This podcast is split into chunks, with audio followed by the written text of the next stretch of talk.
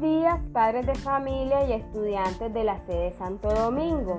Hoy les quiero comentar sobre la guía de matemáticas de los objetos tridimensionales, en el cual encontrarán orientaciones para realizar esta guía de aprendizaje.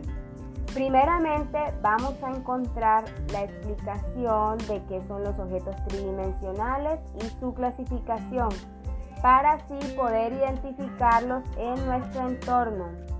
En esta guía van a encontrar diferentes actividades de estos objetos tridimensionales, resaltando en ellos su característica. También vamos a reforzar temáticas como el geoplano, la orientación en el espacio y van a moldear una figura geométrica. Espero que esta guía la disfruten, aprendan mucho y compartan con su familia. Muchas gracias.